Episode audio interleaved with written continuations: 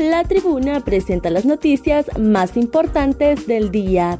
A continuación, le brindamos las cinco noticias más relevantes de este miércoles 16 de noviembre del 2022. CNA lanza sitio web de veeduría ciudadana. El Consejo Nacional Anticorrupción, CNA, pone a disposición el espacio Mecanismo de Incidencia Ciudadana sitio web de Veeduría Ciudadana al Congreso Nacional. En ese sentido, los expertos internacionales resaltaron el impacto de la aplicación de mecanismos de veeduría social para mejorar la transparencia y rendición de cuentas de la labor legislativa, que deben ser impulsados por la sociedad civil. Misión Internacional aboga por un Tribunal Supremo independiente en Honduras. La elección de los nuevos 15 magistrados de la Corte Suprema de Justicia de Honduras, prevista para el 2023, es un proceso histórico para que el país tenga un Tribunal Supremo independiente, dijo este miércoles la Misión Internacional de Observación, MIO, que pidió no polarizar el procedimiento.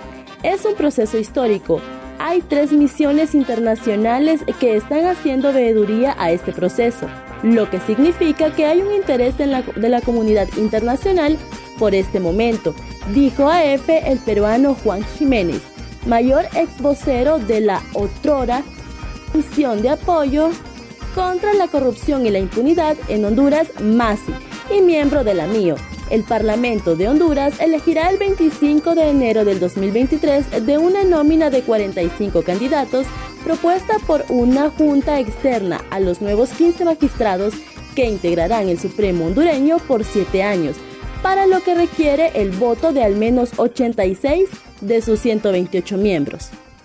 El viernes dan a conocer la cantidad de postulantes a la Corte Suprema de Justicia que siguen en el proceso la Junta Nominadora dará a conocer el viernes el total de postulantes que siguen en el proceso de selección a magistrados de la Corte Suprema de Justicia. También realizarán una revisión a las preguntas que se subieron incompletas al sistema. La representante de la Junta Nominadora, Yulisa Aguilar, dijo que se subieron 800 preguntas al sistema, por lo que es imposible que algún candidato las haya obtenido. Añadió que la preparación académica de los postulantes fue discutida por la Junta, por lo que se aprobó el 75%, pese a que no todos los abogados están al día con los cambios que se dan constantemente en las leyes. Una persona sale a ejercitarse y termina asaltado por motociclistas en Catacama Solancho. Un hombre que salió a tempranas horas a ejercitarse en una de las calles de la ciudad de Catacama Solancho fue asaltado por fascinerosos que le dieron persecución a bordo de una motocicleta. En el video que circula en las redes sociales se puede observar al hombre correr y correr por la calle, pero no se salvó de ser asaltado por los hombres que andaban en una motocicleta y a los minutos regresaron tras cometer el asalto para seleccionar a su próxima víctima. Taxistas del Ato de En Medio paralizan unidades por no poder pagar extorsión. Los taxistas de la ruta Ato Centro en Tegucigalpa paralizaron las unidades este miércoles por no tener capacidad de cumplir con los altos cobros que grupos criminales hacen para brindarles seguridad. Señalaron que varios grupos les cobran extorsión, pero ya no pueden cumplir con los pagos. En ese sentido, han determinado paralizar sus unidades hasta obtener una respuesta de las autoridades hondureñas.